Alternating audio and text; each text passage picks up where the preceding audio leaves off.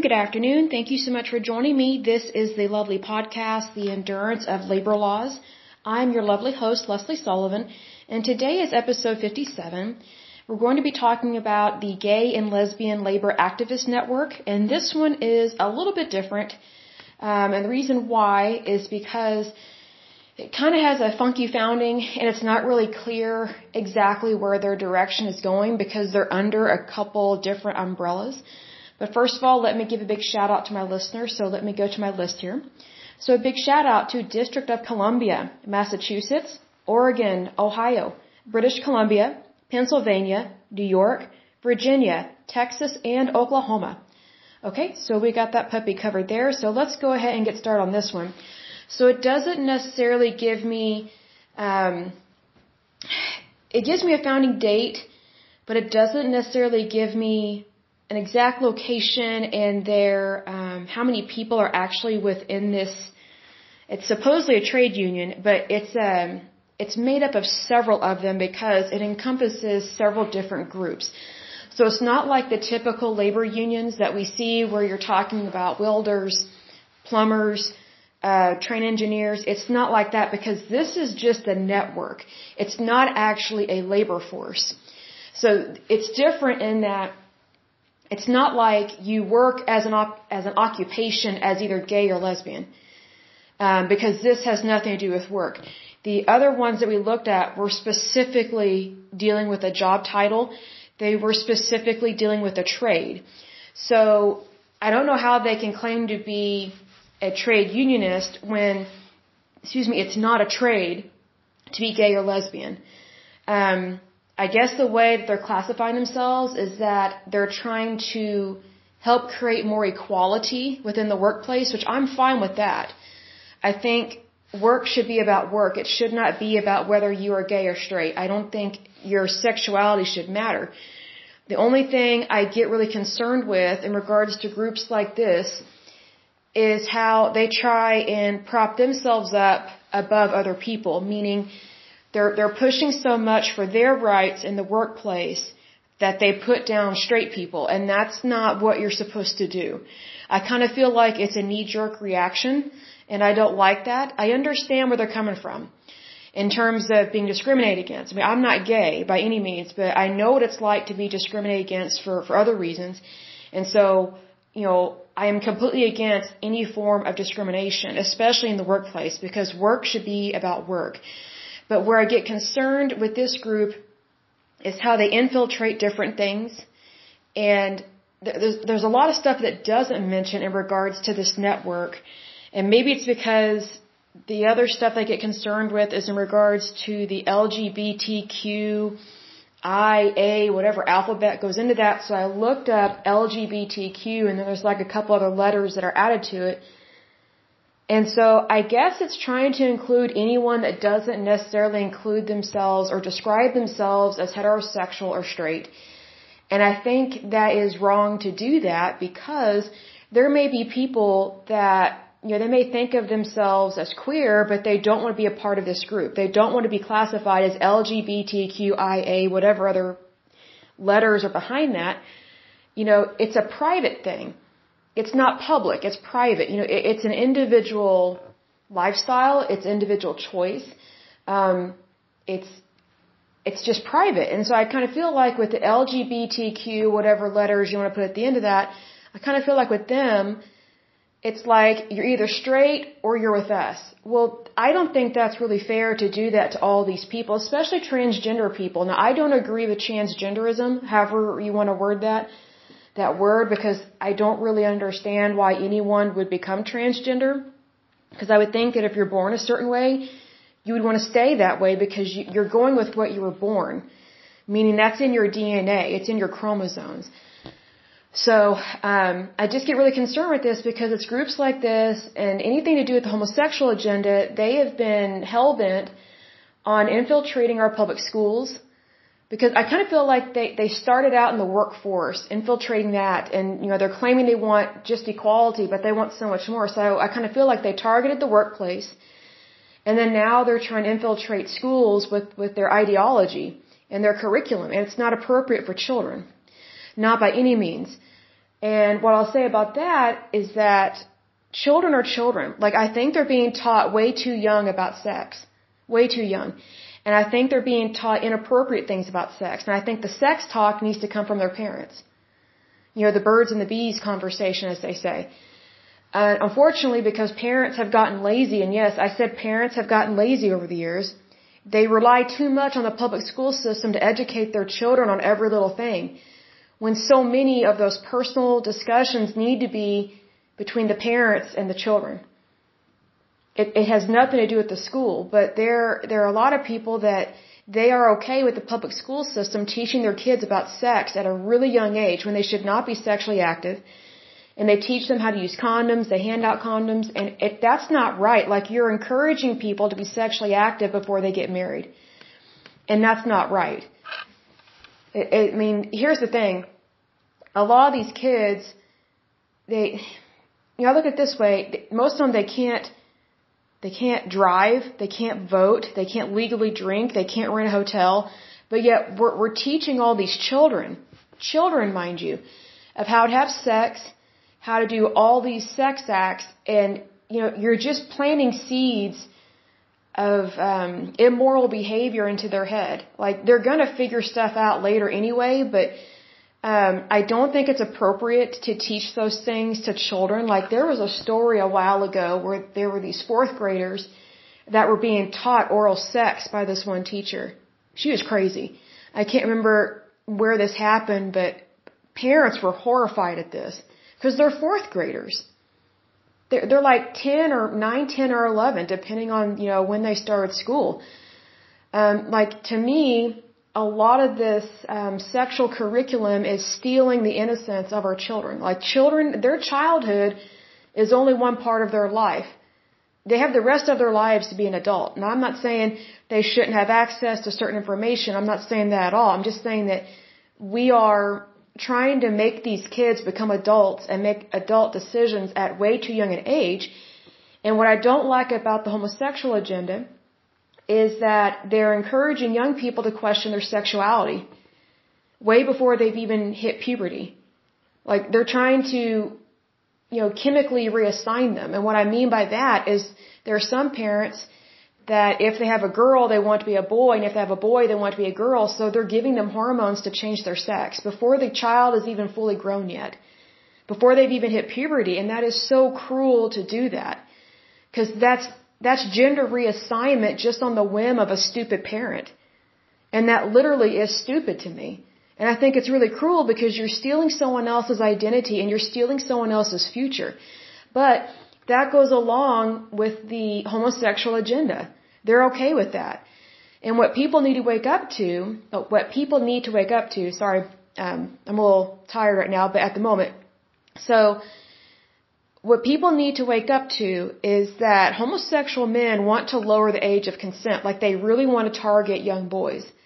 And I don't understand why no one is calling out the hom- the uh, homosexual crowd on this because, you know, we, we imprison pedophiles, but yet homosexual men they want to go for the young ones, they want to go for the kids. It's like, well, if that's not legal, if, if it's illegal, if pedophilia is illegal, why are we allowing the homosexual crowd to try and legalize certain sex acts so they can just do whatever they want? Especially the children who are not fully grown. Like I think once you reach the age of 18, if someone gay hits on you, you can handle that yourself. If you're like 18, 19 years old, you can tell them no or yes, that's your decision. Because that is an adult decision. So whenever you have one group in the United States that is wanting to alter someone else's childhood and give themselves permission to do whatever they want to someone sexually at a young age, that is a sexual crime, and that's really disturbing to me. That is very disturbing. And you know, I look at it this way, if it's wrong for priests to try and entice little boys to have sex with them, then why are we okay with the homosexual agenda that's taking place in our schools? So what they're trying to do um, is the, the homosexual crowd, what they're trying to do, and, and straight people are going along with this. I don't know why. I don't get it. I don't know why you would go along with something that you don't live yourself, like, and that you, you don't practice yourself and it doesn't make, it just doesn't make sense to me. I mean, it's, it's one thing to have differences, but it's another thing to know for a fact that someone's lifestyle is so different and so wrong, but yet we're still going to tolerate it. Like that's not what it means to be an adult. So again, uh, you know, I don't understand how we can just let the homosexual agenda infiltrate our schools, brainwash our kids into thinking, oh, it's okay to be gay, or or it's okay to pick what sex you are, or it's okay to pick your sexuality even as a child. Those are adult decisions. Those are adult decisions, meaning like they're in adulthood. Like once you reach age 18, you are an adult. And here's another thing. You know, technically the frontal lobe in the human is not fully developed until like age 25. So if that's the case, which it is, like we know that from a, a, physio- a physical point of view, psychological point of view, like we know this from research, you know, if we know this to be true, which we do, then why are we trying to force our children to make a decision that will affect the rest of their lives? When they haven't even hit puberty yet, and if they have hit puberty, they're not fully developed yet. And if they are fully developed in terms of like physically, their brain is still not fully developed until age 25. So why are we trying to force these adult decisions onto children? That, that's my biggest concern. Like, I, you know, I don't mind if someone is still trying to figure out their sexuality and they are an adult. Like th- that's their adult decision. Like I don't agree with homosexuality. Um, I, I just don't. I mean, I'm respectful of them, and I've met some really nice homosexuals over the years. I've met some really mean ones. They're usually very gay men, and that um, they're very desperate to try and look and talk like women. I'm like, look, you have an Adam's apple. You have ginormous hands. I mean, you have huge shoulders. Do you really think you're going to look like a woman? No. Like, just accept the facts of what you were born and be grateful for what you were born. You know, be grateful and appreciative and, and embrace who you are naturally that you're a man and probably a good looking man too. So, um, you know, I don't mind people deciding what they want to be when they are an adult, which would be age 18. And even then I would say, hey, at least wait till your mid 20s. You know, give your body a chance to catch up with your thoughts. You know what I mean? Like, like give your hormones a chance to start working at the appropriate levels. Because see, here's the thing, when you're a kid and you hit puberty, there are so many hormonal changes that take place. It's, it's very fast. It's very quick. And I remember being a teenager and I, I was just kind of surprised at all the feelings I was feeling when I hit puberty and I hated it. Like I hated going through puberty. I don't know anyone that actually enjoyed it, but I'm just saying like, I couldn't wait to become an adult because I was hoping that my hormones would calm down, and they did, you know. But um, it was just it's it's tough. It's it's tough being a child. It's tough being a teeny bopper. So I think we need to cut them some slack and, and let them decide on their own who they want to be, and, and give them a chance to grow up, be an adult. Um, but unfortunately, with um, groups like this, when they're trying to push the homosexual agenda especially with the LGBTQ crowd, um, I don't think it's right to steal someone's identity, and that's what you're doing when you're brainwashing people. You know, to me, it's almost like a cult. Like, cults, the only way that they can control people is to manipulate them and brainwash them and convince them that their way is right, as opposed to letting them come to their own conclusion. See, that's the thing. When, when you're infiltrating schools and you're brainwashing kids with all this adult material, like, you know, you're doing the same thing that a cult does.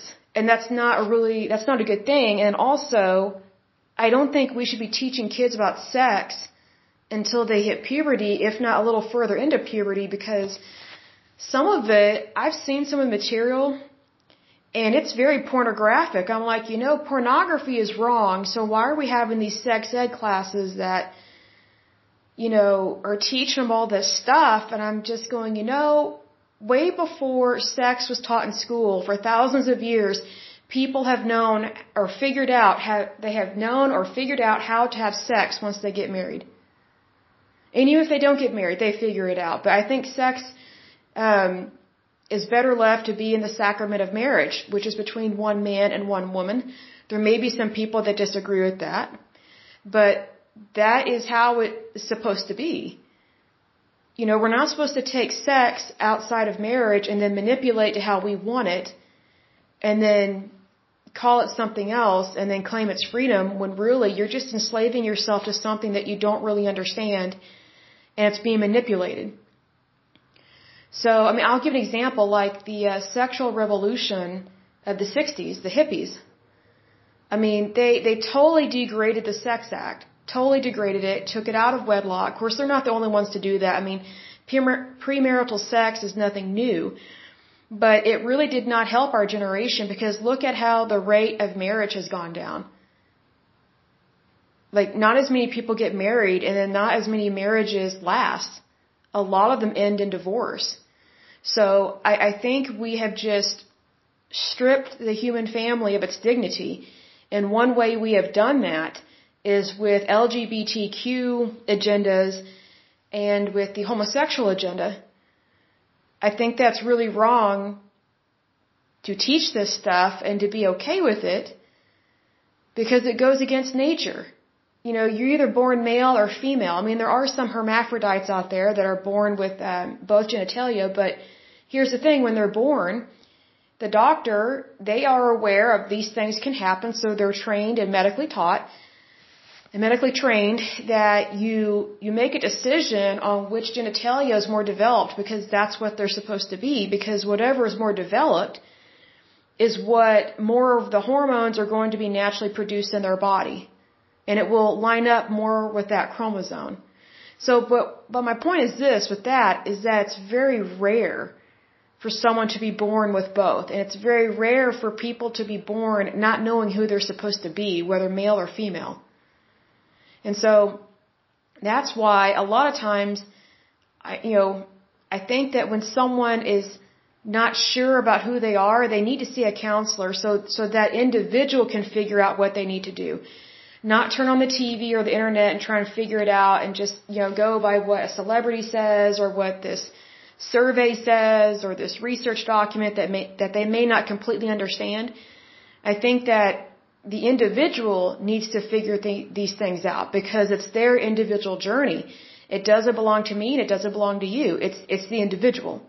And I think that if an individual wants to change their sex, wants to do that, that very much disappoints me, but you know, they have every right to do that. But I think they need to wait until they are at least age 18, if not till they're 25, to give their body a chance to grow into the adult that they were supposed to be and that they are supposed to be.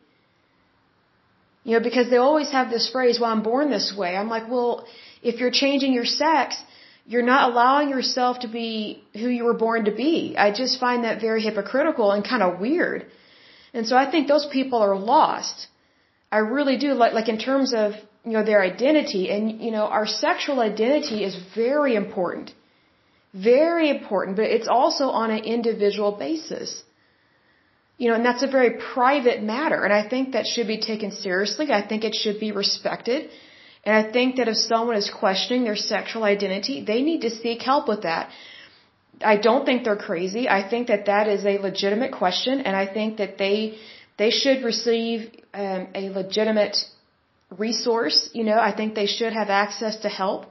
I think they should have access access to an expert opinion, not just someone that you know, just randomly post stuff online on, you know, randomly post stuff online or is not certified is what I'm trying to say. Like I think that if you need help with something like that, you need to see a medical professional so that way they can walk you through, you know, what you're currently going through and try and figure some things out about yourself, you know, cause, you know, maybe there are some people, I know there are some people that they had gender reassignment and they regret it. And I don't know if they can go back to what they were born naturally. I don't know what that process is. I think that's very sad. Um, but I do mention this that, you know, I do think that if someone is questioning their sexuality, that they go speak to a professional about it. You know, don't just take it up with your friends or your family or a stranger or a coworker or a boss.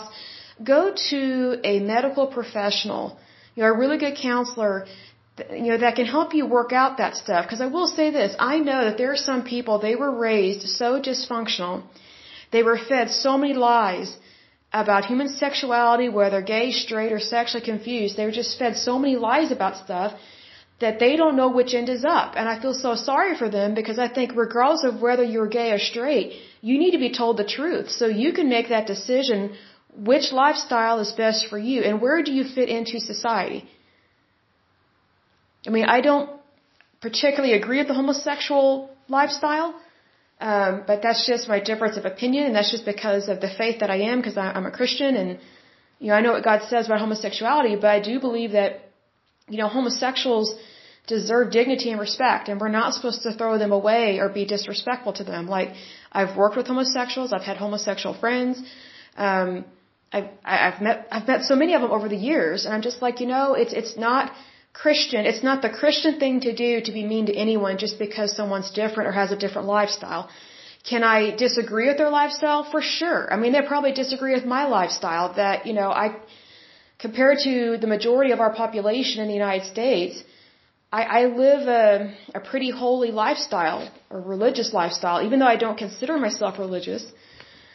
Compared to a lot of people, um, they, they claim I'm religious because I don't, I, I don't sleep around. Um, I don't sleep outside. Of, I don't sleep or have sex outside of wedlock.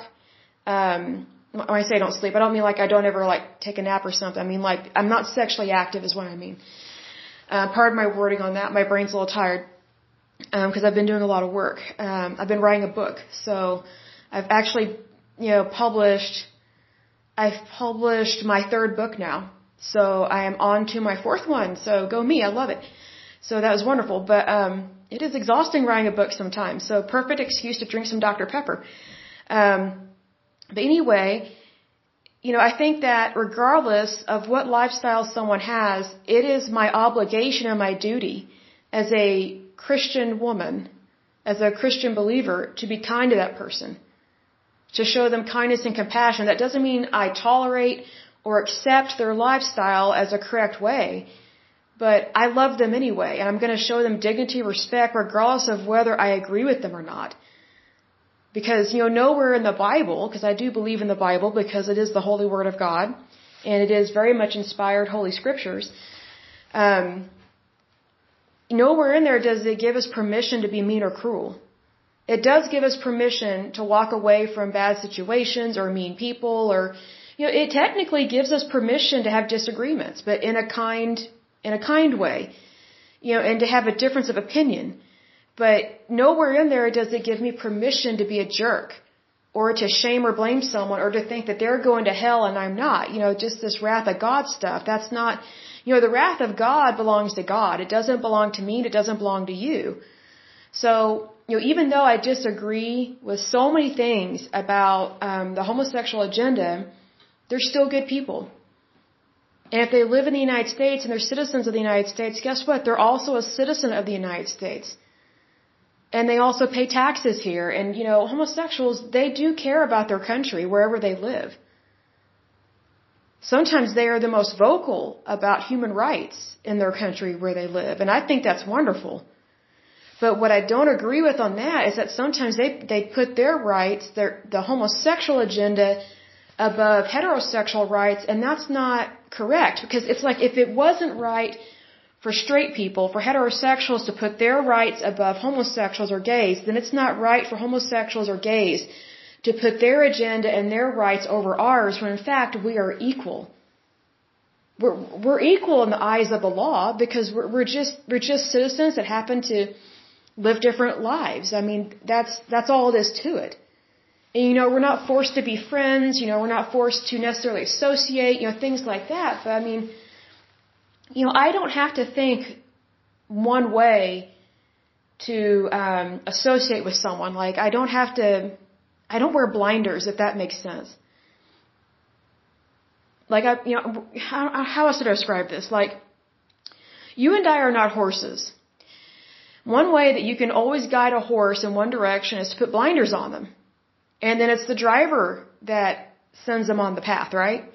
Well, that's not how people are necessarily. Like, you know, we don't have to have blinders on in order to be kind and respectful to someone and understand that some people are just on a different path, a different journey. I may not agree with it, but that's okay. I can still love and respect them. Like, I, I can still want what's best for them. And I'll give an example. Like, if there was someone that I knew that was gay and needed my blood, if they needed a, you know, for me to donate blood, I would donate it. If I was a match and, you know, if my iron levels are good, you know, if everything's good on that, I, I would totally donate my blood to, to a gay person if they needed it. Like I wouldn't go, oh, I only donate to straight people. No, like that's, you know, a person is a person. Period. That's it. Like, I can disagree with someone all day and all night. But, you know, I, I don't look at it as I disagree with someone all day, all night. I just look at it as, well, we just have a difference of opinion. That's okay. I mean, there are, I mean, there are way more straight people that I disagree with than gay people. I mean, I, I will say that up front. Like, there are so many straight people that they, they just, oh man, they just don't understand some things. But I'm sure I'm preaching to the choir on some of this. But, you know, um, I think sometimes there can be extremes in both camps, whether you're gay or straight. And I think we need to find some common ground and be kind and respectful to everybody and also protect our children's innocence.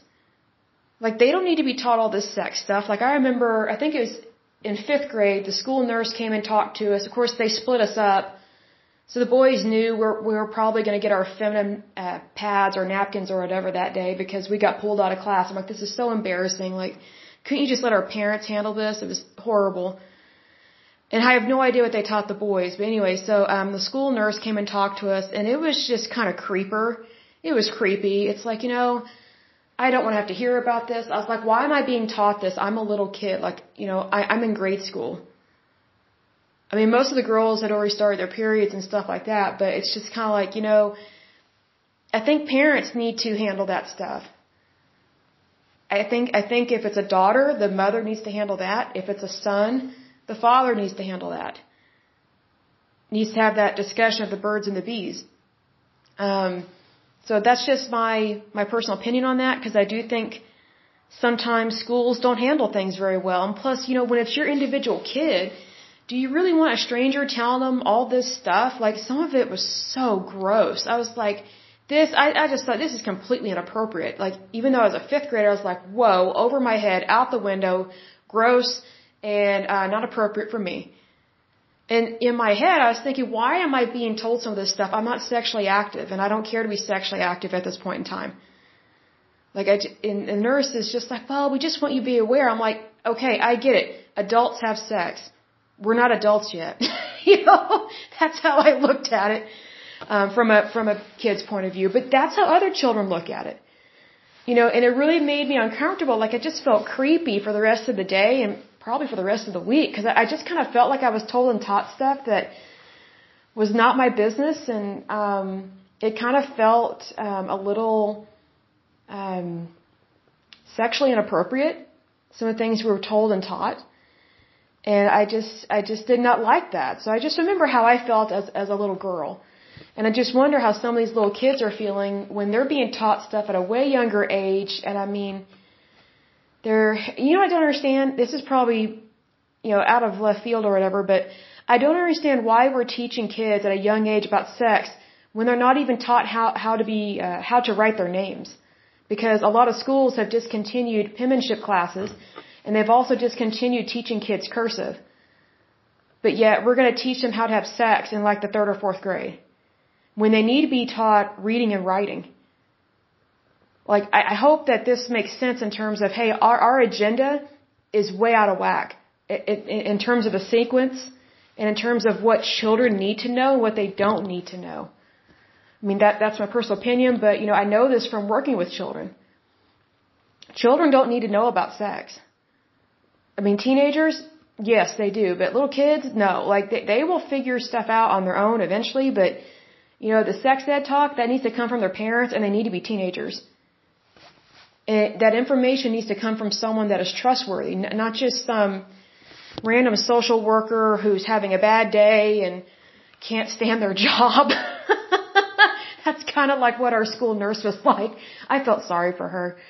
I really did. I was like, oh no. She doesn't want to be here. We don't want to be here. We don't want to hear it. She doesn't want to say it. And it was just drudgery. Like, it was just like, she was just dreading this. But anyway, so let's go ahead and get started on this one. But that's kind of my intro to this. Very touchy subject here. But let's go ahead and finish this one up. So this is the Gay and Lesbian Labor Activist Network. So it says the Gay and Lesbian Labor Activist Network, also known as GALLAN, is a nonprofit organization of trade unionists, so multiple people, founded in 1987 by Tess Ewing, Harneen Chernow, Susan Maurer, Cheryl uh, Schaefer, Nancy Marks, Gary Thomas, Tom uh, Barbera, and Diane Fry, and a few other members of Boston's LGBTQ community. Now, I'm not surprised that this is coming from Boston because it's up north. As you know, I'm from Oklahoma. So I'm not surprised that this kind of um, liberal thinking is from up north because we know that a lot of liberal stuff, uh, pretty much not conservative, comes from up north and tends to be on the east or west coast. So I'm not surprised to hear this. A lot of strange stuff comes from Boston anyway. So it says GALLAN's main purpose was to support LGBTQ rights and oppose homophobia. Uh, so I, say, I was going to say home. What was I going to say? Hemophilia, but homophobia in the workplace, as well as push its unions to campaign for anti-discriminatory uh, measures and benefits packages. Sorry, let me get a drink of water. Hold on one moment. Okay, I'm back. Sorry about that. The air is still a little dry here in Oklahoma, but um, here's the thing. I do agree with them on this when they're um, fighting against homophobia in the workplace because that has that definitely has no place being there. Um, I've worked with gay, straights, uh, bisexual people. I've worked with quite a few of those. They're a little different, but they're still good workers. Like, when we go to work, it's supposed to be about work. It's not about what someone does in the bedroom. I don't want to hear about that. Whether it's gay, straight, or whatever, or, or orgies, I, I don't want to hear any of it. None of it. Like, I'm there to work.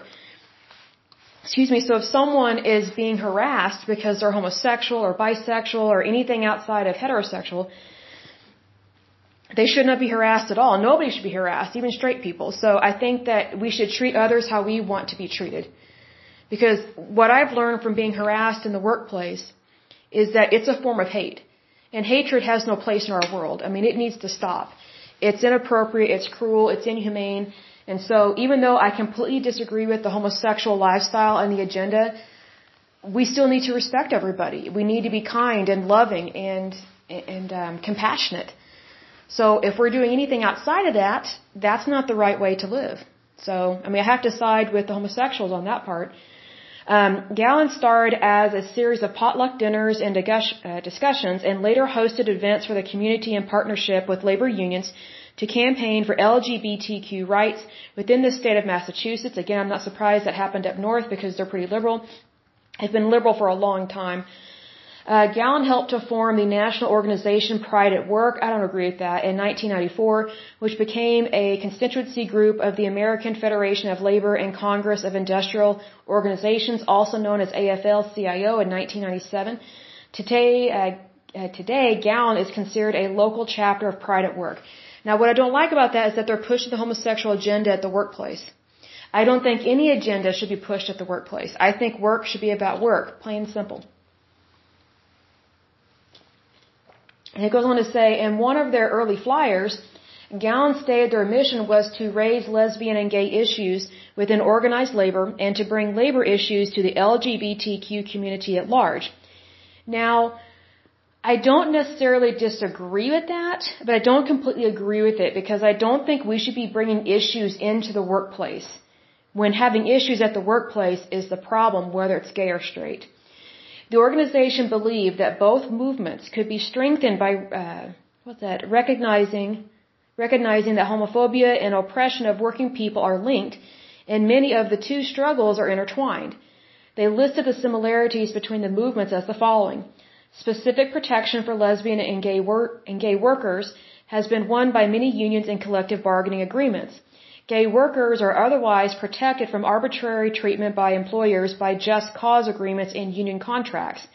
Employment policies that discriminate against the LGBTQ community hurt all workers by creating divisions, making workers as a class weaker than they need to be. Many unions such as SEIU and AFSCME have been in the forefront of AIDS education in the fight to prevent discriminatory work policies national gay labor coalitions have developed and have successfully worked together in Boston, New York, and San Francisco to fight against anti-gay and anti-labor initiatives by the Heritage Foundation and the Coors interests. Now I want to mention this about the AIDS education thing. that reminded me of the movie Philadelphia, and I believe it won some awards, and I, I think it was based on a true story. It has Tom Hanks in it, and if I, if I remember correctly, because I was a kid when this came out, so I didn't. I've only seen bits and pieces of it as an adult, so I probably need to watch the whole thing. But if I remember correctly, it's about a gay guy um, who's a good-looking lawyer. He goes to work for this law firm.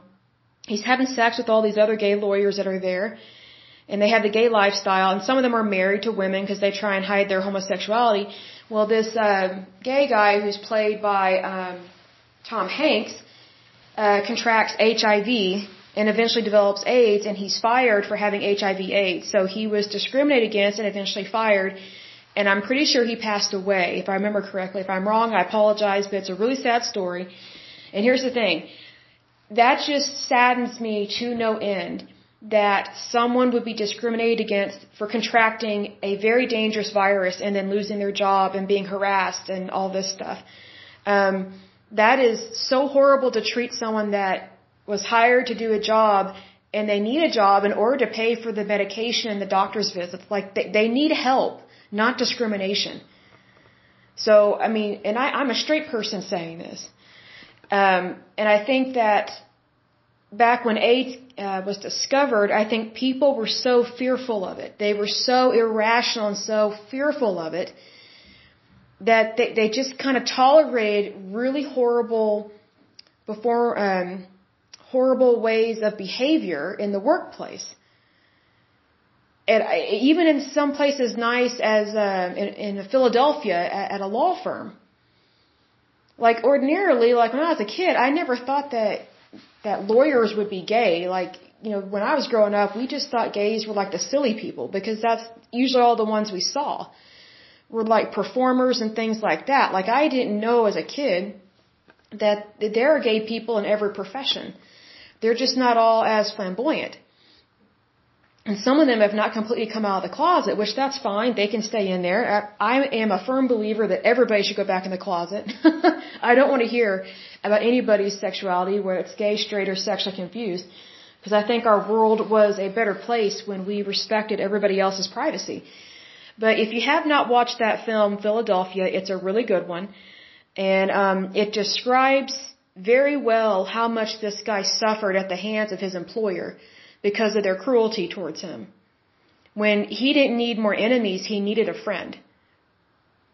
So it's like they're it's like they're his friend and he's a great employee as long as he never gets sick with anything and as long as it's not exposed that there's other gays that work there at this law firm. So it's kind of the same thing in so many other workplaces where it's like we're, we're inclusive until we don't like you anymore. That that's why the word inclusive or inclusiveness is such a lie. Because they are inclusive until they turn on you, which is what happened to this guy. Like, it doesn't matter if someone's gay or straight or whatever they are. It, it's about the job. Can they do the job? What were they hired to do? Like, for example, you know, when you apply for a job, if in the job description it says, you know, let's say you, you know, let's say you're, you're applying for a staff accountant position. Let's say their job requirements are as follows. A four-year degree, have worked in the accounting field for over 10 years, and be heterosexual. Be straight be married, and have two kids. Oh, and no chronic diseases in your family. Now, does any of that job description sound illegal or immoral? Oh, yeah. Oh, yeah. Trying to only hire a certain type of person that's straight, married, and has kids. Or let's say, for example, that, you know, let's go the other way. Let's say, for example, in the job description it says, oh, we only hire straight people, or so we only hire gay people. That's discrimination towards straight people if you're only hiring gays. So it goes both ways. But my point is this. Your sexual preferences and the lifestyle that you have and that you live has nothing to do with the work that you do because your work is between you and your employer. And it's your job. It's just a way of earning a living. It has nothing to do with what you do in your bedroom. It has nothing to do with that. I mean, even if you're a prostitute, it, your, your employer should not be interfering with that. And I don't agree with prostitution by any means. I think it's horrible, deplorable, and disgusting and wrong. I think it should be illegal all across the planet. But, you know, there's lots of sex trafficking. It's really horrible. But, you know, my point is this, is that the, whatever happens in someone's sexuality and whatever happens in the bedroom has nothing to do with the job. So someone's sexuality and who they date, you know, where they date, where they live, who they marry, if they have kids, if they don't have kids, if they have a dog, if they have a cat, if they have heart disease, if they have, you know, kidney disease or diabetes, you know, that has nothing to do with the job description. That has nothing to do with completing the actual work.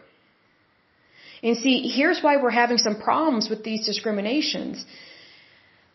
So whenever there um, were a ton of um, court cases, whether local, state, federal, or uh, Supreme Court cases per se, about discrimination that takes place in the workplace, um, I kind of feel like our federal government had a knee-jerk reaction. And so now whenever you're filling out um, like new hire information, and it asks you what sex you are, sometimes asks you your religion, your race, and now they're asking you about your sexual identity in terms of, you know, do you identify as homosexual or, or heterosexual, or sometimes they just say gay or straight. And I'm just like, how is that anybody's business? Like, if we're not supposed to be discriminating against someone because, you know, they're male or female or gay or straight or white or black, then we shouldn't be filling out these forms at all. But unfortunately, because of all this stuff that has happened, the federal government got involved and it did something very stupid and now this form oh it also includes do you have a chronic disease or a disability or um, or are you a disabled veteran or are you a veteran like all those things can be used against you. Unfortunately. And employers do it all the time. And people will say, no, Lesley, that doesn't happen. Yes, it does. Because just think about what all you're saying and what you're answering on, the, on those forms. And I'm going to get a quick drink of water. Hold on just a moment.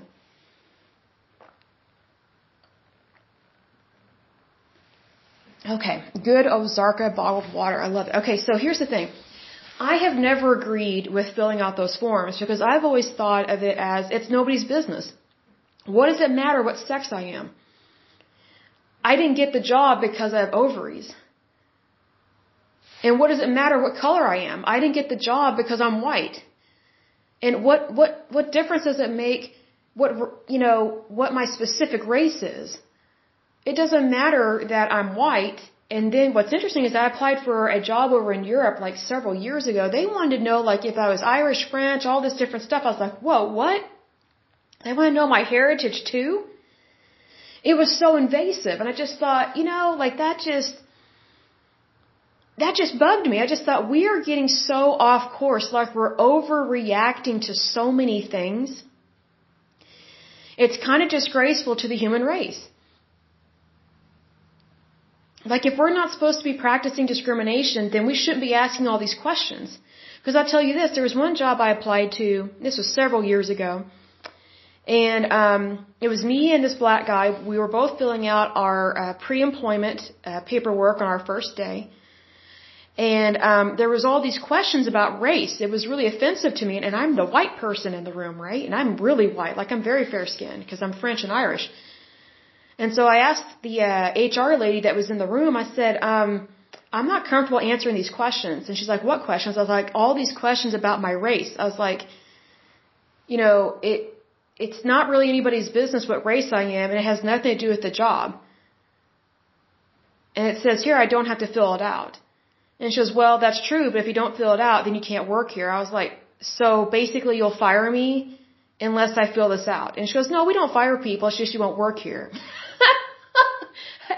and this black guy's just looking at me and she's looking at her and he goes, you know, um, Lesley's got a point. Like these bother me too. And he goes, he's like thinking, you know, I'm black. Like this is really offensive. And she said, well, you know, you can either fill it out and have a job or you can just decide to walk out. And it's like, well, we don't want to walk out. We want to work here. We're just not comfortable filling out this form. And it was really a weird form. And I believe it was a federal form. It was just creeper. And so she got really angry at both of us. And here we are. I'm white. He's black. Neither of us agree with the, the documentation that we're supposed to be filling out. And so we just kind of looked at each other and said, well, I guess we have to fill it out if we want to earn a living. How sad is that? we were both bullied into filling this stuff out that we did not want to convey to anyone. It was really weird, but you know, that's, that's the heavy arm or the strong arm of the government overreacting to court cases, court decisions, and new laws and regulations that have been passed. And, you know, this employer, I know they're just trying to cover their posterior, but at the same time, they're creating a barrier between you know, people of different races within the workplace because it was very creepy filling that out. You know, sitting next to someone that's of a different race than me. Usually I'm not uncomfortable by that, but I was like, I just wondered what he thought of all this stuff. Cause it, it was racially offensive even to me. And then I saw his, his facial expression and I saw him look over at me because he sees that I'm not filling it out. Like I'm just staring at it like this is so unbelievably offensive and I don't like it at all.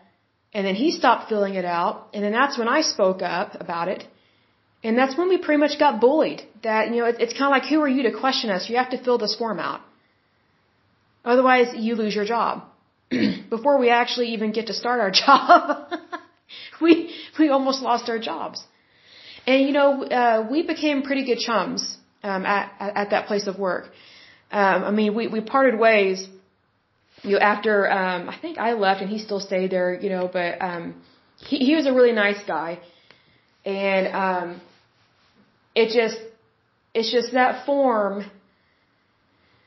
It just kind of made it feel like a pre Black Lives Matter movement is what it made it feel like. It's like either one of us or against us, and it's just it's like you know like the average person is not thinking about race all the time. Like like how do I word this? Like, we're just trying to live our lives and to live it well. That's all. That really is all we're trying to do. And, you know, anything outside of that is just really not appropriate for us.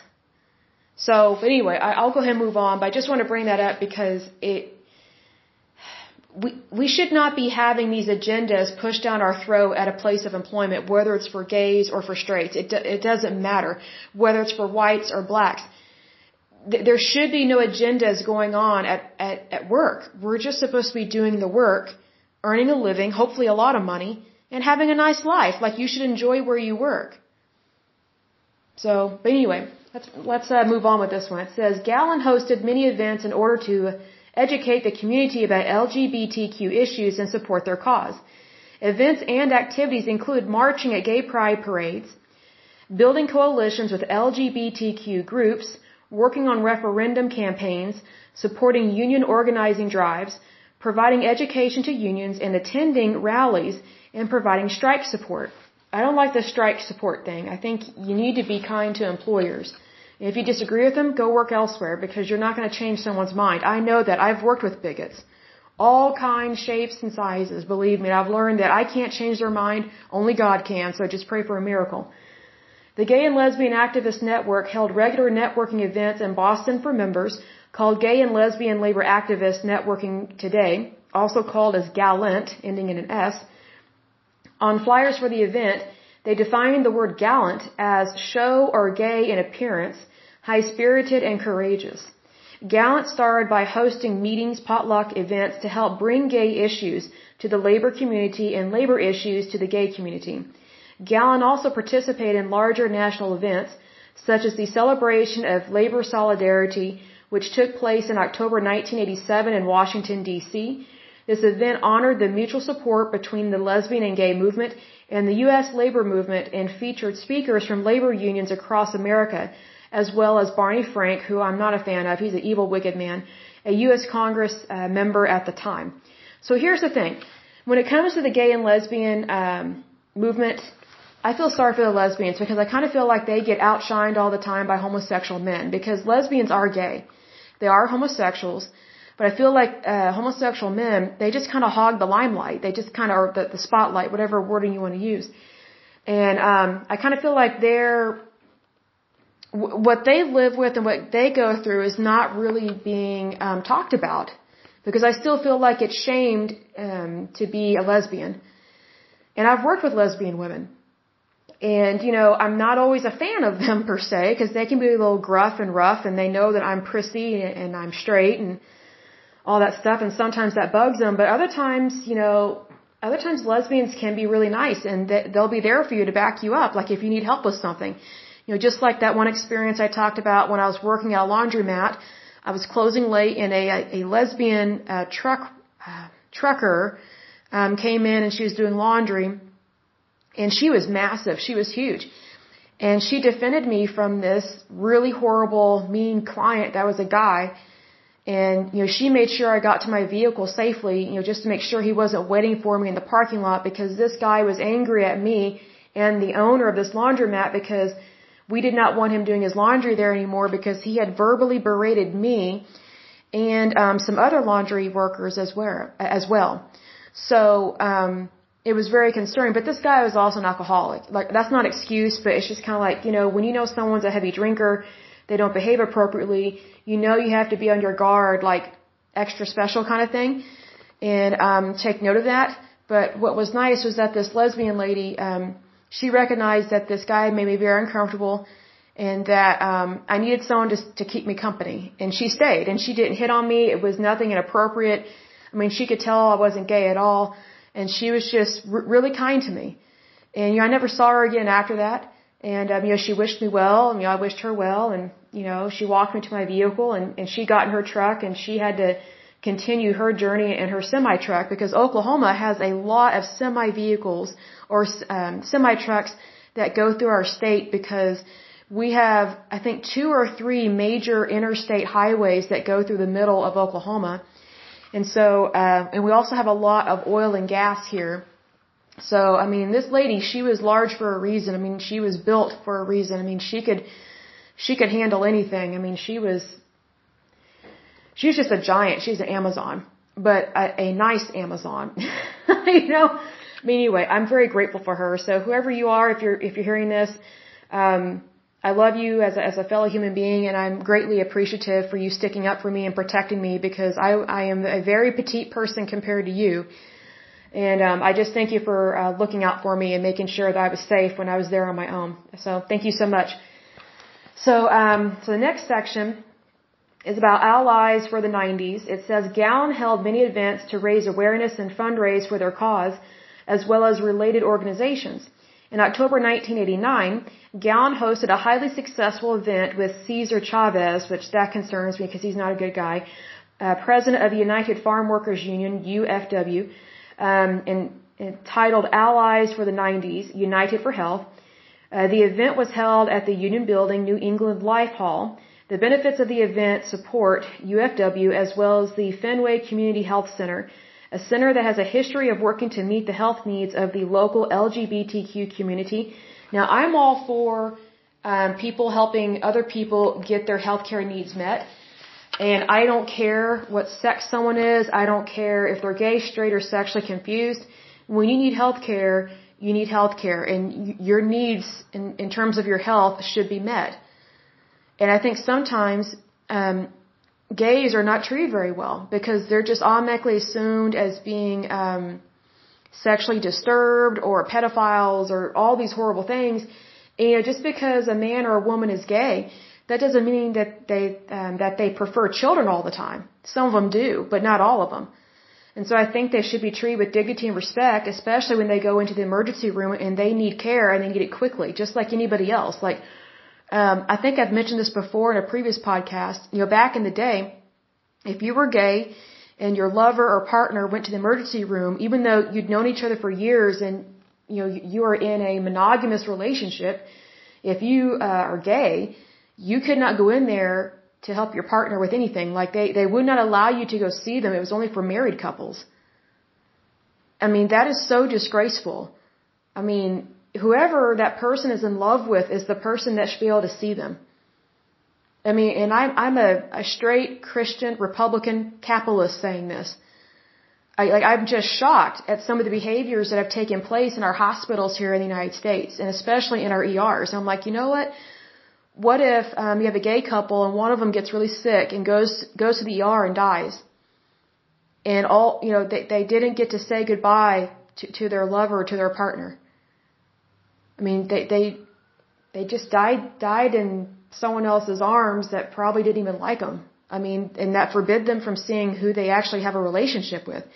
Even though I don't agree with their relationship, it doesn't matter. Whoever they are in love with is who they are in love with. It's like, you know, sometimes all someone wants is a friend, especially when they're scared, you know, just to hold their hand during that moment. And I, you know, I have to say that it was completely wrong for any hospital or clinic or any, or any healthcare facility to turn someone away because they're gay for any reason like that. I mean, it just, I think that just fueled uh, the fire of getting a homosexual marriage approved, which I do not agree with homosexual marriage. But, I mean, how do you think these people were going to react? They're being told, you can't come in here unless you're a married couple. Well, of course, now they're going to want to have gay weddings. Well, whose fault is that? That's the fault of all the straight people in this country. The straight people were way too harsh and way too mean to all the gay people. That's what happened. You know, you know, gay marriage probably would have never happened if we had just treated them with dignity and respect and just said, hey, you know, we can't allow you to legally get married, but you can for sure see, see your partner in the emergency room or whatever the case may be. But I mean, because marriage is between one man and one woman. I mean, I'll even go as far as to say this, like, polygamy is wrong.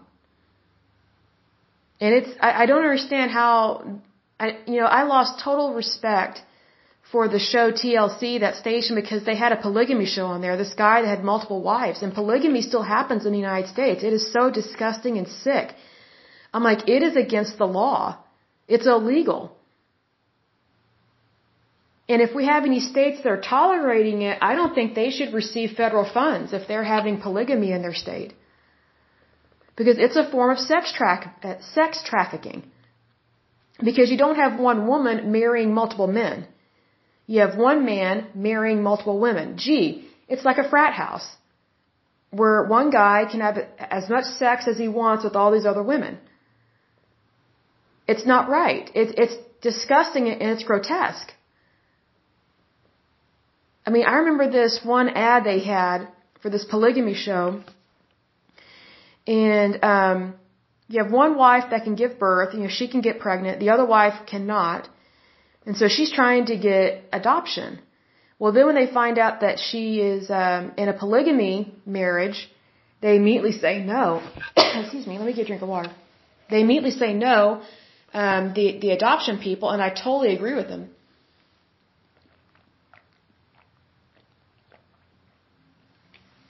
Polygamy is not a safe place to raise any child, especially little girls. And we know that from um, Mormons, um, some really crazy Mormons. And I've met some really sweet Mormons. I've met some really kind Mormons that you know that are not polygamous. But I tell you what, there have been some serious sick cults within the Mormon. I don't even know if you call it a faith, but it's it's definitely a cult. Um, but um, it's always the men marrying these really young girls, like 12 or 14 year olds, and they marry all these young girls. Well, those are somebody's daughters and their children.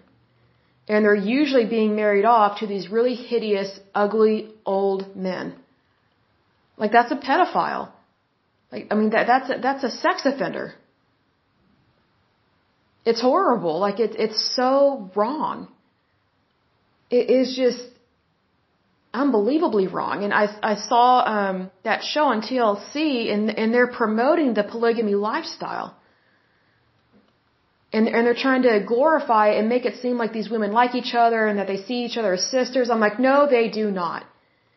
And I'll say this: What if you were one of those women that was married to that guy? You're living in the same house as all these other women that he's having sex with, and all this guy does that's married to all these women is he's just going from one bedroom to another sleeping with the with his different wives. Well, let me ask you this. And this is not for children to hear whatsoever. Um, if you were one of those other wives, how would you like hearing your husband having sex with one of his other wives all night long? How sick and disturbing would that be? That's why it's wrong. It's, it's, it's so grotesque. I'm like, it is sex trafficking. It is legalized sex trafficking. And the biggest problem with polygamy right now that's going on. I haven't heard of a case this year yet, but um, there are so many girls that are, and I mean girls, I mean like under the age of 18, like way under the age of 18. Usually they are married off into these families where this guy is way older and then they're trying to escape and they're trying to leave. And here's the thing, if they get caught trying to leave, I mean, they get shamed, blamed, beaten, mistreated, and sometimes killed or tortured. Or, or, or they get thrown out of the community because they're, they're considered a traitor because they, they didn't want to be used for sex. How sad is that? These are, these are girls. These are minors being treated this way. So, I mean, we have to be careful what, what Pandora's box we open when it comes to sexuality. Because unfortunately, when you open the Pandora's box of homosexuality, it opens the floodgate to so many other things. And I don't know why it does that, but it just does. We've seen that in several different cultures and several different societies. And it's always, it's almost always the women and children that suffer the most. Almost always. So I, I know that um, when I was a kid, we we didn't have to worry about the homosexual agenda. You know, we, we were not bombarded with all this media and I think children are bombarded with a lot of inappropriate media. Like, I don't really see the point in having a rating, whether it's rated G, PG, PG 13, rated R, or rated TV 14, or rated X, because it's like everything's X now. It is so um, over exemplified and it's just um, over the top, in my opinion, a lot of these shows. And I'll give an example, like the show Loki with Tom Hiddleston. Um, or Tim Hiddleston. I always get his name mixed up. Tom Hiddleston, I guess. Um, he he has a a character playing as Loki where he I guess he's the first bisexual character for Disney or Pixar. I'm like, wow, Disney or Pixar has come a long way from its original roots, and you know what? Walt Disney would be disgusted with that because Walt Disney was a gentleman. He he um he did not allow that kind of stuff to infiltrate children's shows. Like it's one thing to have an adult show because I watched Loki for um several episodes and initially I was very impressed with it. I was like this is a great show, but then when they had the part where um the girl that plays opposite Tom Hiddleston asked him, you know, do you have uh, a girlfriend or a boyfriend, I was like, you gotta be kidding me. They're putting homosexuality in this show? How sick.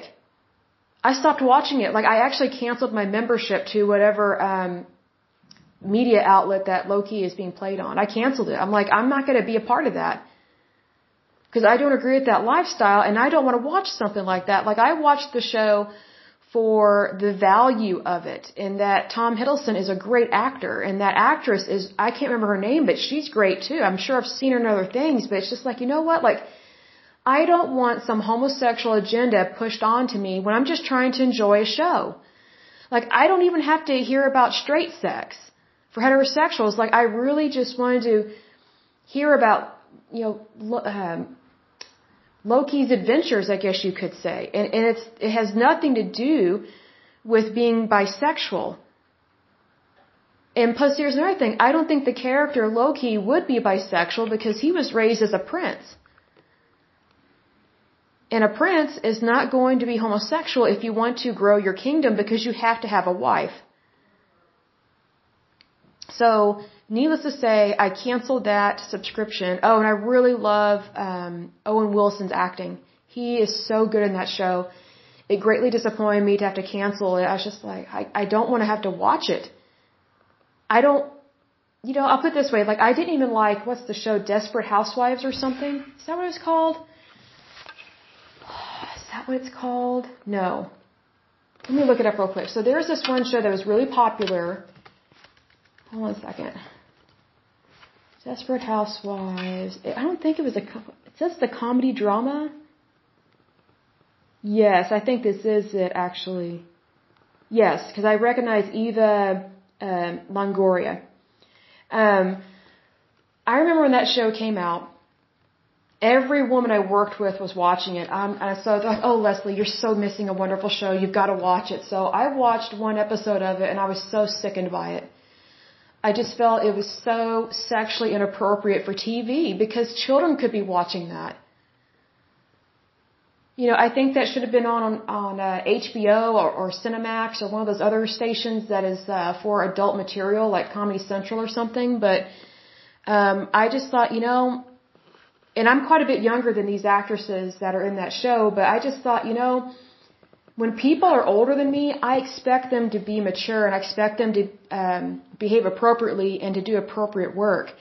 And I felt like all these women that acted in that show were doing inappropriate work and they were tackling issues um, that did not need to be tackled. And I did not think it was appropriate for public television. And I don't mean it was on PBS or OETA because it was not, but I think that when you have it on a mainstream channel and that kids can watch it, I think that as the adults of this country, we should put our foot down and say, this is not appropriate for children. This is not right. We should not have that on there.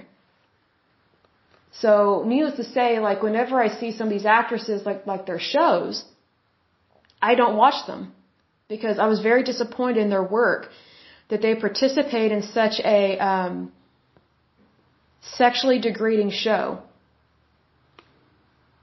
I, I just thought you're selling sex, you're, you're, you're selling scandal. I'm like, why, why can't you sell morals and values? I mean, why, why can't you sell clean humor, good humor? I mean, I'll give an example. Like, you can watch. Um, who's one of these vulgar comedians that I wish they would clean up their language because they actually are funny. Like Bill Burr. I love Bill Burr. His stuff when he was younger was way funnier than it is now. Um, but I wish he would stop using horrible curse words because um, I've had to stop watching him because of that because it's just too much. Now let's look at the opposite. Let's look at Sinbad. Super funny, but doesn't use any bad language. It's it's super hilarious. And you know what? He's made a lot of money over the years. He's been very successful.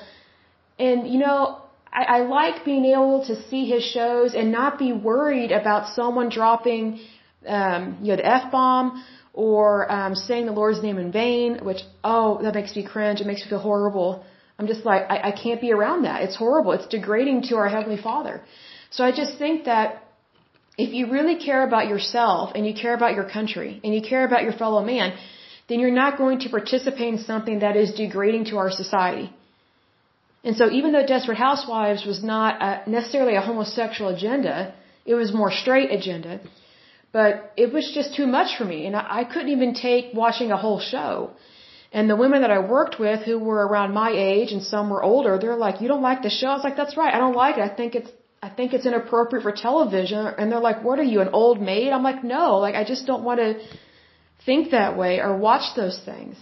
It's not appropriate. Like it doesn't enhance my life at all. It doesn't add any, it doesn't add value to my life. If anything, it takes it away. And it also encourages me to think that certain behaviors are normal for women when it's not. Like I would rather see something appropriate as opposed to inappropriate you know, we're not little kids anymore. Like I remember being a little kid and I always wanted to watch a bunch of rated R movies. I mean, I wanted to, every kid wants to see a random sex scene like everybody does and then you want to see like violence and gore and then it's like, you know, we're not little kids anymore. And plus the sex scenes that we saw in the 80s are nothing compared to the ones that are today. Today's sex scenes are more like porn. I'm like, I don't think so.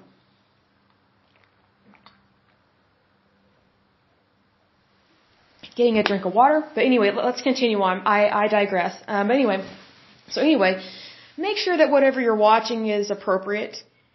And you know I want to encourage you? I want to say this. If you're okay with homosexual stuff being on TV, I challenge you to something. And I want you to write me back on this. I want you to message me back and let me know how this goes. I challenge you that for 40 days, you watch only clean television, clean shows. No cursing, no vulgarity, no sex. And first of all, try and find those shows. And that are not children's shows. And also try and find appropriate children's shows.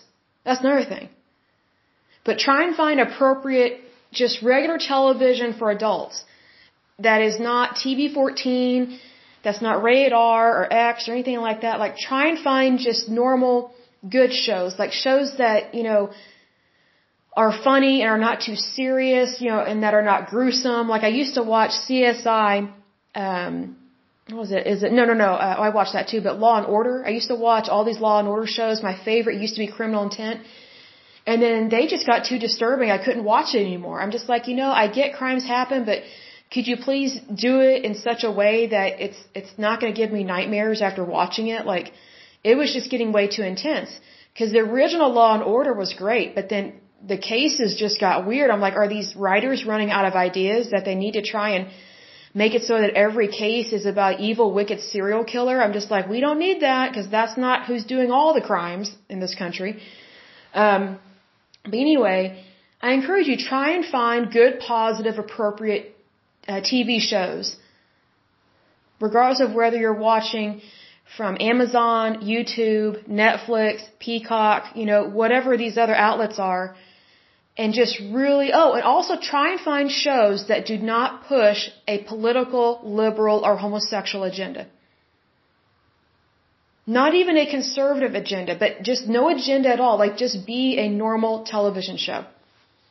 And not try and push a cause or an event or things like that. And I'll give you examples of ones that are really good. They're just good, wholesome shows. Um, I would say Everybody Loves Raymond, The Andy Griffith Show, I Love Lucy, are you being served? Keeping up appearances. Um, three is three is company is a good one, but also kind of encourages um, premarital sex, so maybe not. But it does. It's it's it's funny that show. Um, where is I'm trying to think of all the other ones I used to watch. Oh, like Magnum PI. Of course, that has some premarital sex, but not like what is today. Um, I think a lot of stuff from the 80s is really good. Ooh, the, oh, this really good channel you need to watch. Grit. The Grit channel. G-R-I-T. I think I mentioned this in a previous podcast. They have great westerns on there. From like, I think it's from the 40s, 50s, and 60s, maybe the 70s. I mean, even if you're not a western fan. Normally, I'm not a western fan, but man, the, the, the screenshots uh, the panoramic views of the canyons that we have here in the United States, the, the, the filming locations are just worth to watch these shows. And the, they're usually dramas. Sometimes they're Western dramas. Sometimes they're humorous dramas. And sometimes they're like um, these uh, serial TV shows. Um, they ha- maybe had like a couple episodes on a week back in the 50s, 60s, or 70s but they were on TV for like well over a decade or something. Like they're written really well and they're really good human dramas. So those are great. Like even though I'm not a huge Western fan, I love that show. I love that station. Like if I can find those, I love it. And then, um, oh, there's another show I just thought of. What was it? And then I just lost it. Da da da. Oh, All Creatures Great and Small, the original from the 70s and 80s. It's a BBC show Great show. It is so cute. It's charming. Just excellent acting in it. I mean, I love the British people. They're so awesome. I'm going to say this to Great Britain. You need to work on your shows. Because the, the recent ones, especially the last 10 or 20 years, they have become so gruesome and so disgusting. I can't take it. Like I usually love watching detective shows, but these are so grotesque, just murderous kind of shows, and it's just um they're too gruesome. I mean, I, I mean, I, I prefer Agatha Christie, Miss Marple. Like, have some more gentle shows. Like, you can have a, a murder theme, but you know, don't be so graphic and you know, rapist or crime scene or things like that. Like, you know, have like, uh, was it Hercule Poirot, Miss Marple, and then um, oh, there were some other ones that were really good. Oh, Rumpole of the Bailey. He's not a murder mystery, but he, that is an excellent show to watch from the BBC. And what I love about that show is it talks about court cases. Some of them are real, some of them are not real, that occurred in Great Britain um, during the 60s and 70s. So that's really interesting because I love that. But it's a, it's not a documentary, but it's like a, kind of like a humorous melodrama, I guess you could say. It's done so well. But um, you know, just try and find shows that are not um, basically what is popular right now. And I, I'm telling you to, um, or challenging you to watch those for 40 days. And only watch those if you're going to watch TV or television or, or whatever the case may be. And I want you to really give your brain a chance to comprehend what you're watching because here's what you're probably going to experience because this happened to me because I used to watch really violent stuff. I used to just watch whatever was on. I was like, oh, I can't really find anything else. And I was like, oh, I need to really work on my brain here. I don't want to plant these seeds of gruesomeness in my brain because it's just too graphic. What I noticed was that initially I was very agitated, like very irritated, like I don't want to watch this, I don't like this, you know, I need action, I need action. And what I realized was that I was addicted to entertainment. I was addicted to being overstimulated. It's almost like drinking way too much caffeine is what watching these current shows are like. And that's very unfortunate because we don't have to be extremely entertained or extremely overstimulated to be entertained. Our brain is our best imagination. It is the best storyteller or movie maker on the planet. Our brain does that for us. So we don't have to be um, oversensitized. Because over time, if you're oversensitized, you become desensitized. And that's why we have a lot of people that have a lot of apathy. Not empathy, but apathy, meaning they don't really care. They just kind of shrug off uh, social and civil responsibilities that people long ago, like 20 or 30 years ago, used to take very seriously.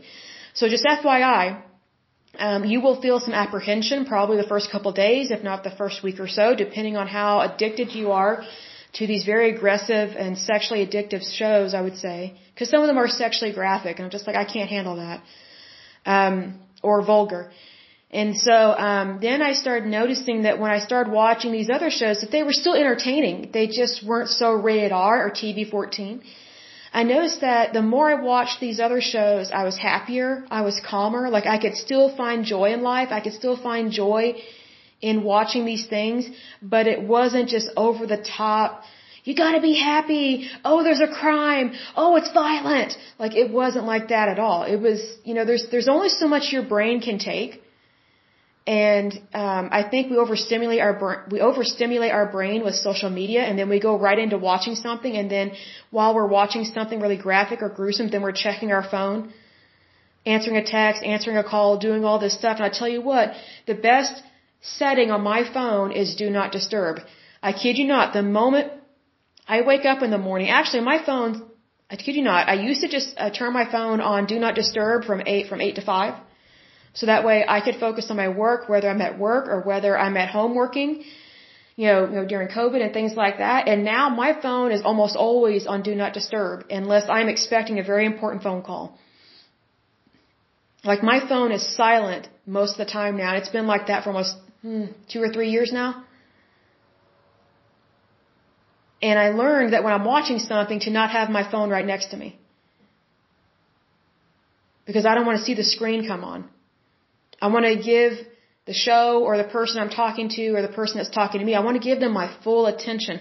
I want to be present in the moment. And I realized that I was so distracted. I was so um, trying to find something to fill a void in my life. And then I realized I don't have a void. I'm just overstimulated. It, it matters what you watch, what you read, what you see, what you hear, and what you do. So I challenge you, listeners, I challenge you to a challenge here for 40 days. Do not watch any of the stuff we just talked about. Only watch the things that we just talked about, I probably should reword that. Do not watch anything that's TV 14 or PG 13 or rated R, but only watch the good stuff, like from kind of like back in the day. And, and give your brain a chance to relax and to have joy. I challenge you to that because I think, I think what will happen to you will be like what happened to me. I have a calmer life now. I didn't realize that I was hyper and um, I was overstimulated. I was anxious. I was nervous. Um, I was always trying to multitask all the time, and I hated multitasking. But my brain just I had trained it. I had allowed my brain to be trained into thinking I constantly have to be doing something. I constantly have to be doing something. when in fact we don't. We don't have to constantly be doing something because we're already doing something. I mean, does that make sense? I hope so. Like we just kind of need to be calm, be rational, and um, you know, be gentle with ourselves. Be gentle with our brain, our life, our heart, our soul, and um, just. I, I pray that it works well for you because it changed my life. And no one suggested that I do that. It's just I wanted to try it because I recognized that I wasn't watching very positive shows. Oh, and I changed the music that I listened to. I am normally, uh, I normally listen to electronic, eh, what's it called, EDM, electronic dance media or music. And I love dubstep, I love trap music, I love rap music. I also do classical and oldies and 80s as well. But because I exercise a lot, I typically like to have that good beat, that good bass. And a lot of those basses and beats are usually to very negative sounding songs and um, sometimes there's a lot of cursing in it. So I've had to learn to change what music I listen to because I'm like I'm not a big cursor. I'm not a, a big vulgar individual. So um, that's not how I normally behave or act. I mean, every once in a while I stub my toe and yell a word I shouldn't. Um, and I ask God to forgive me on that. And so um, I thought, you know, if this isn't something I would want to watch, why am I listening to it? So I asked God to help me find music that was appropriate and I don't mean like necessarily only listening to gospel or Christian music. That's not what I'm saying. But just find things that are not overly offensive or offensive at all. And um, God helped me find several music stations that are mostly from the 80s and 70s and some from the 50s and 60s. And then there's also some dubstep that I really like that's not vulgar. So I can still have that really good beat for when I'm exercising and have that really good uh, thud you know, like when you have a subwoofer or something, it sounds so awesome. I love it. I love a really good beat. I love a really good bass. But anyway, um, I encourage you to mix things up and to really, you know, draw a line in the sand and just give this a try. Just give it a try like I did. And it was a huge sacrifice. Like my, I kid you not, folks, my brain fought me.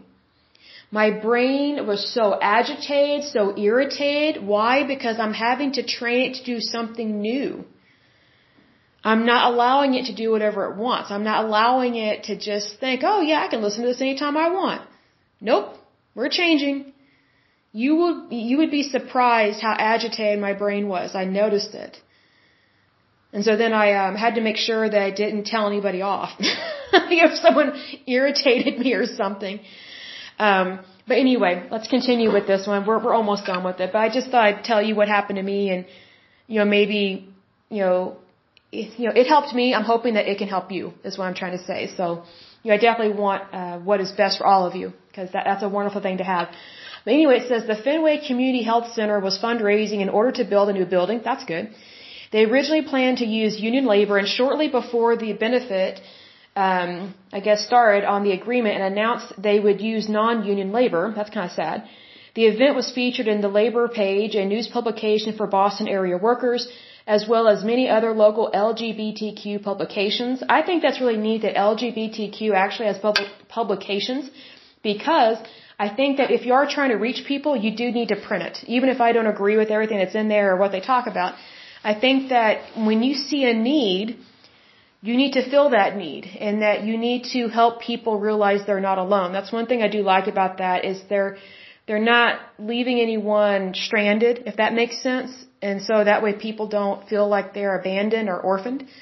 So um, that's kind of how I feel in my faith. Like I know that because my Heavenly Father loves me, I am not orphaned, I am not abandoned, I am not alone. He loves me and I can go to the Good Shepherd anytime I want. He's always there for me.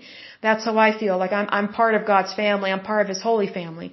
So even though I'm not married yet and don't have children of my own yet, I am still in God's holy family and He loves me very much.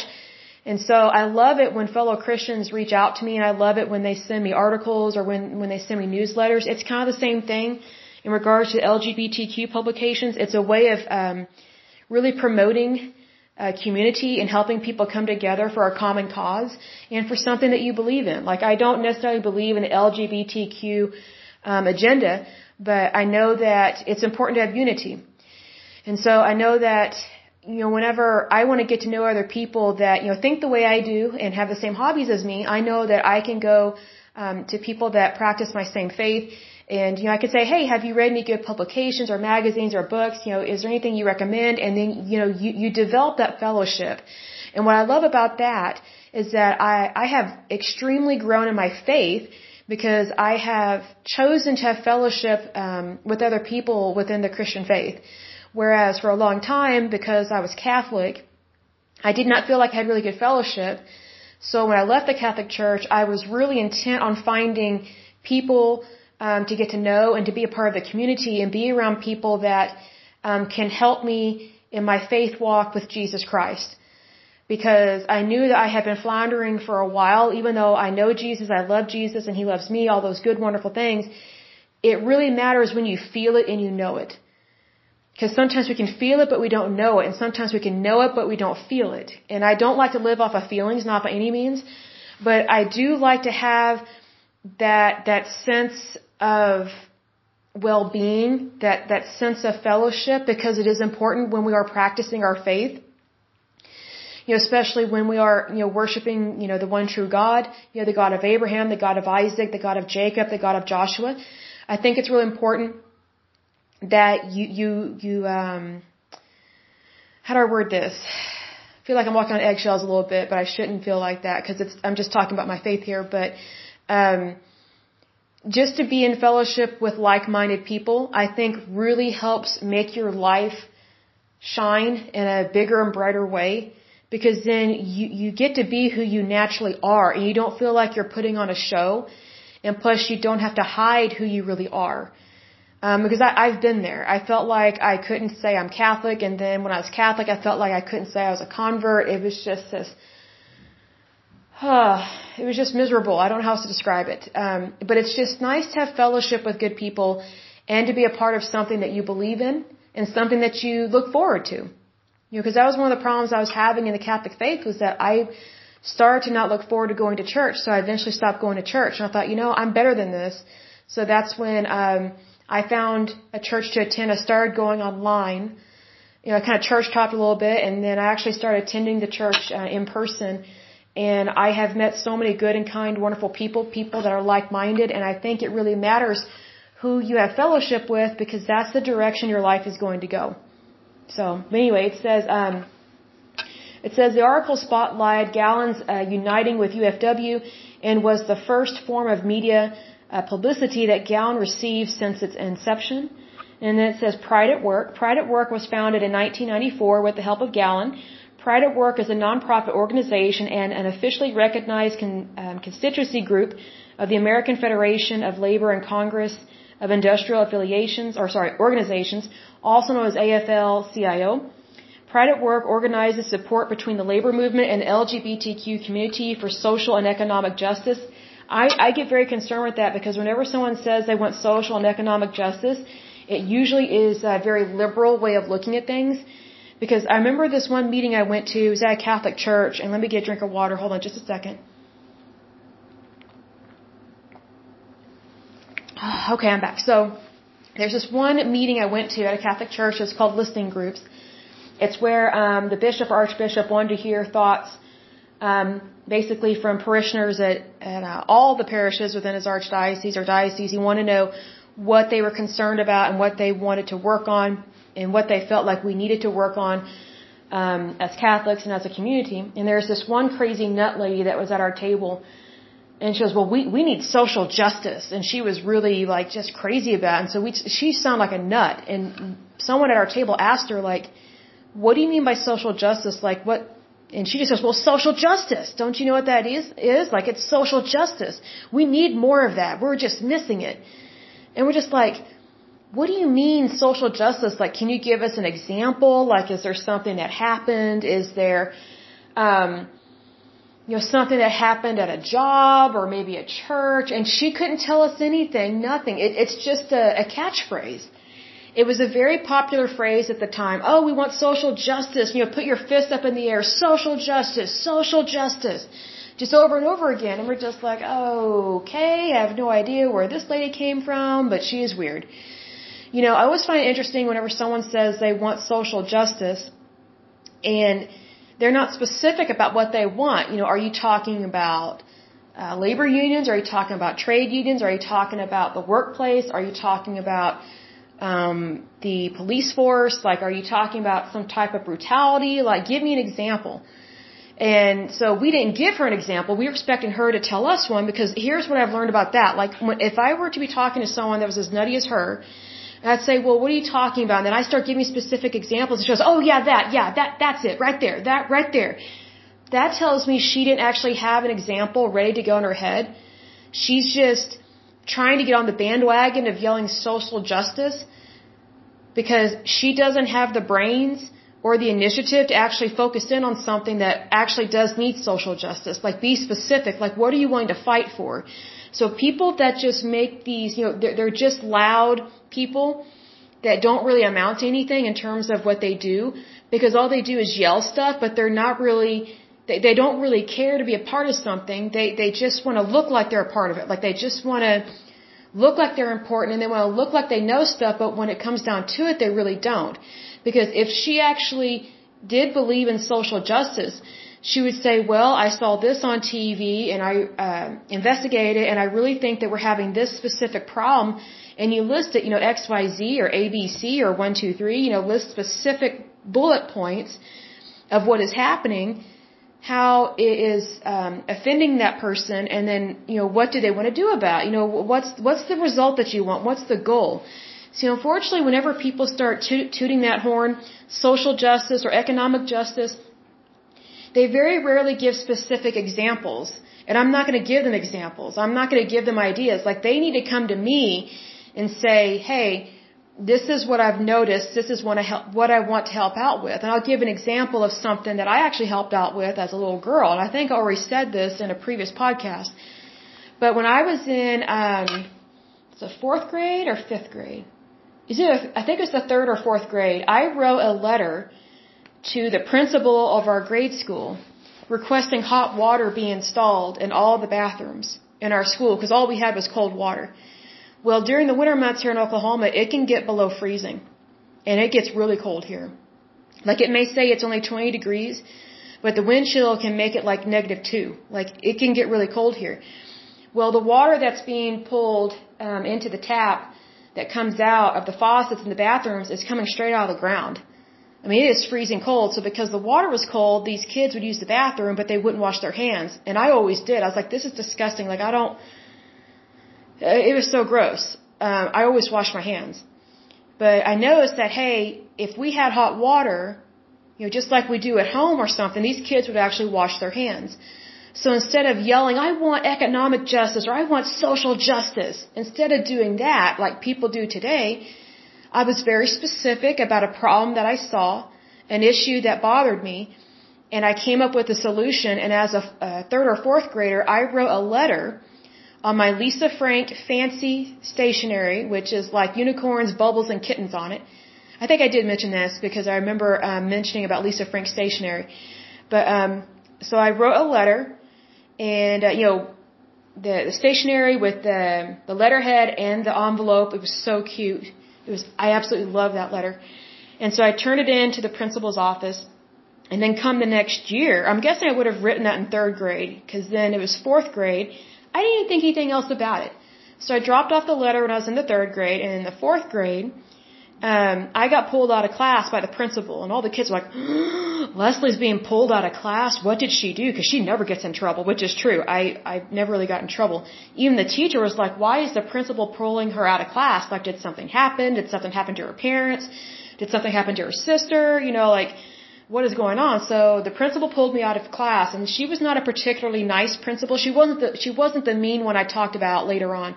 This was actually she was a nice principal, but she was stern. Um, like she had the short haircut like a guy, but she was not butch. She was married. She just happened to be older and, and got sick of fixing her hair super fancy. So, I mean, she still had cute hair, but it was more like um, how women wore their hair super short, like in the 50s or something. And so, anyway, she pulled me out of class and she told me that she had received my letter about requesting hot water be installed in all the bathrooms and she said we are going to install hot water in every bathroom in the entire school. And she thanked me for writing that letter and you know making her aware that none of the kids in any grade were washing their hands when and when it becomes winter because the water's so cold, it's just brutal to the hands. Like our hands would turn blue. Our fingers especially as we're washing our hands. And so um then I went went back into class and the kids were wondering what happened Lesley what happened and so I told them what happened and even my teacher was like you did that you wrote a letter to the principal I was like yeah I had an idea and, you know, I just, I, I got sick and tired of people not washing their hands. I mean, I don't like cold water. Oh, here's another thing. If I didn't want to wash my hands in cold water, I would sneak into the teacher's bathroom. That's what me and some of the other girls did. We snuck into the teacher's bathroom, which had hot water, and there was also perfume in there. So the teachers figured out that we were using their bathroom because, oh, we would get gussied up in there. We would just spray ourselves with perfume like crazy. it was funny. Absolutely funny. But anyway, so then when I graduated from high school, pretty sure I mentioned this as well uh, in a previous podcast, but just in case you didn't hear this, when we graduated from high school, if we attended a grade school in a, in the hometown that we were graduating from, um, one of one of the last days of our school year of uh, being a senior, we got sent back to our grade schools for a celebration, and so the grade schoolers at our grade school gave us cards, gifts, and sang songs for us, congratulating, congratulating us that we were graduating high school, and let me get a drink of water. And so um, my my fourth grade teacher was still there, and uh, she said, "Lesley, I want you to stand up in front of everyone." So I stood up, and none of, none of my other classmates stood up. So I'm standing up, and she said, "Now, kids," she's talking to all the little ones, right, all the grade schoolers. And she said, I want you to know how special this young lady is. I don't know if you know this, but this young lady, who's now graduating high school, back when she was your age, she wrote a letter to the principal requesting that hot water be installed in every bathroom. And because of her letter and her dedication, hot water tanks were installed in every bathroom of this school, and that's why we have hot water. And all the kids just looked up at me like, "Wow, wow!" It was like I was, a, it was like I was a celebrity to these little kids. It was funny, but it also it, it embarrassed me, like it, like, not in a bad way, but in a good way, because you know sometimes I'm kind of shy when standing up in front of people, but um in the people that I went to school with, my my my classmates, they were just looking at me like, oh, you know, like they could care less. But I mean, literally, they could care less because they weren't the ones that cared. They were some of the ones that were not washing their hands after going to the bathroom. so, and so I was like, oh, you grubby paw people, you know. But anyway, these kids, they were so cute. These little kids. They're just like, whoa, she wrote a letter to the principal. That's so cool. It was pretty cool. And then uh, I'll tell you this. Um, there was another time that uh, I I know my bathrooms. I've always been um, a stickler for bathrooms of how I want them to be. So if I don't like how a bathroom is, I complain about, but I give an idea on what to do, how to fix it. So when I was in mid high, I think that was the ninth or tenth grade. No, no, no, it would have been earlier than that. I was in middle school, so I was in seventh and eighth grade. So um, let me think. No, no, no. I'm trying to think about who my principal would have been. I'm thinking about the school. No, I was right the first time. I would have been in mid high, in ninth or tenth grade, because I was looking forward to getting to drive. So I need to. Yeah, that is correct. Okay, so um, I was in mid high, which is ninth and tenth grade, and so um, I noticed that kids, well, girls, were not flushing the toilet after they're going to the bathroom. And so then I would go in there, and all these toilets would be full of urine and feces, and I'm like, you're telling me you can't flush this? And it's like industrial flushers right? Like because it's a it's a large school. And so um i was like we really need to work on this. And i noticed that whenever people did not um flush the toilets they also were not washing their hands. And so there were times that we we had really horrible outbreaks of the flu in our school. I noticed that. And so um because there were certain bathrooms i would avoid because i didn't want to get sick. And they thought I was crazy because I was always washing my hands, and whenever I walked into the bathroom, I would go into every stall and flush the toilet because I knew it was going to be loaded with with feces or, or urine. And I'm like, well, this is how disgusting some of you people are because you're not flushing a toilet. Like, is this how you are at home? Possibly. I'm glad I don't live with you. But anyway, so I went to the principal and I said, hey, um, I'm noticing this. I'm noticing that sometimes we have outbreaks of the flu really bad. And also we have outbreaks of other diseases, uh, especially associated with E. coli. And I know what's causing it, so I told her what, what's causing it. And so um, I said, I have two ideas. And mind you, I made an appointment to see her.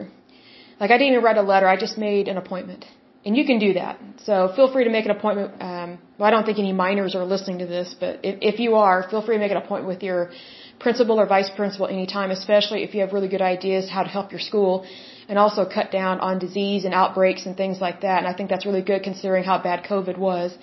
But anyway, um, so I made an appointment to see her and, um, I, I said, hey, I want to show you what's going on in the bathrooms here. So um, I told her what was going on. I said, well, let's go to one of the bathrooms that you know I'm closest to, and they're always full of feces and urine. So we went in there, and sure enough, they were full of it because these girls were not flushing the toilet, and it was absolutely disgusting.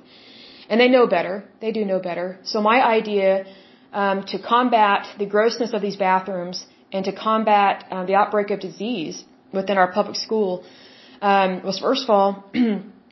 to install um, automatic flushers. Let me get a drink of water. So I recommended um, installing automatic flushers on all toilets. So if these people are going to be lazy bums, doesn't matter. Once their bum lifts off that toilet, it's going to flush. So they can. I was going to say they're. I was going to use a bad word anyway. Um. So regardless of what they do in the toilet, once they get up, it's going to flush. And then also to put up a informative flyer on all the mirrors about hand washing and how long to wash your hands because I think sometimes people did not know um, to you have to wash your hands a minimum of 10 seconds. So you have to be like one Mississippi, two Mississippi, three Mississippi, four Mississippi, you know that kind of thing.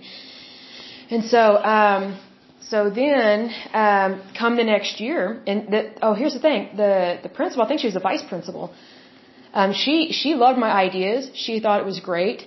Um, she really was um, taken aback that I cared um, about this. And I said, I know people don't speak up about stuff because they act like they don't care because they literally don't care, but I do. Like I don't like walking into a filthy bathroom.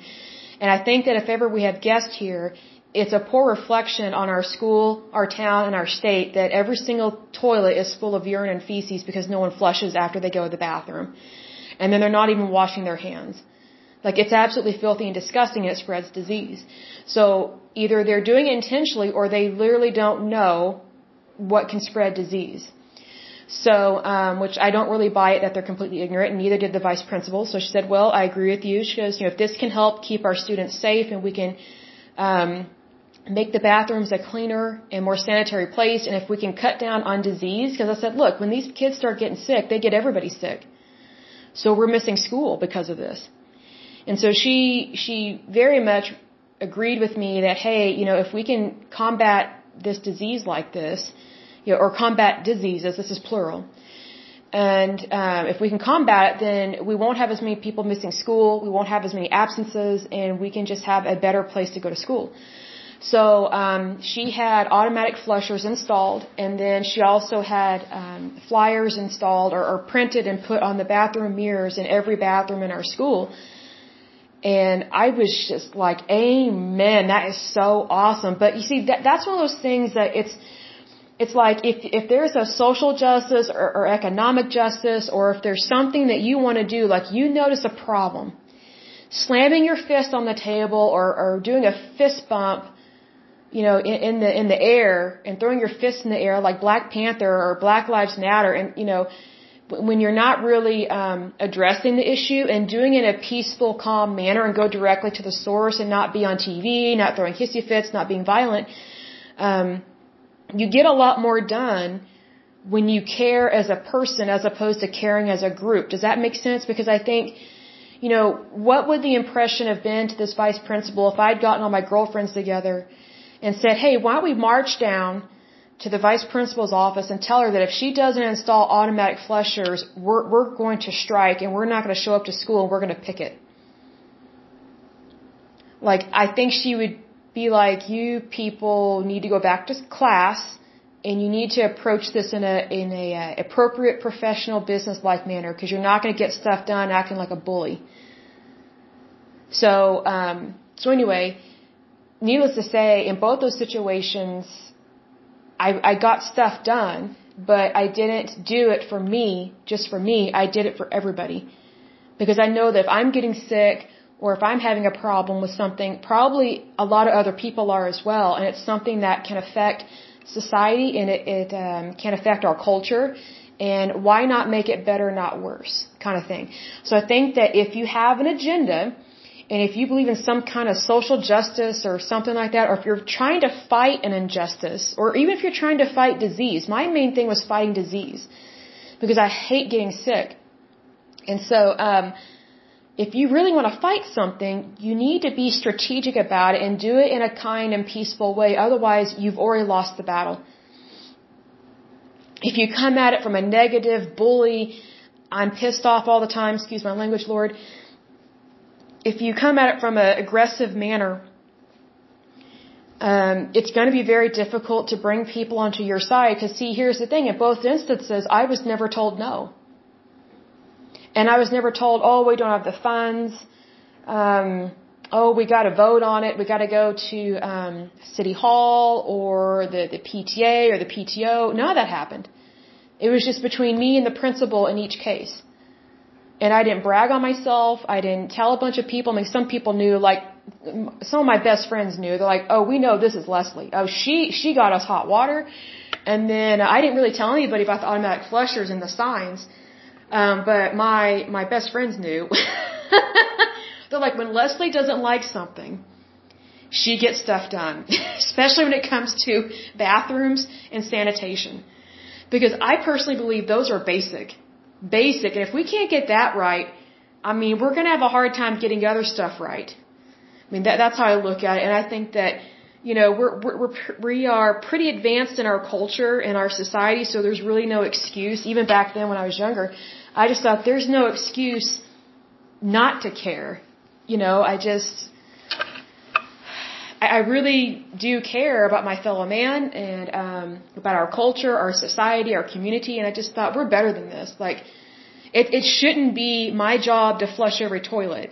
And also, I can't flush every toilet. I can't be in every bathroom all over the planet flushing toilets. You know, that, that would not be a pleasant job. But, you know, here's the thing.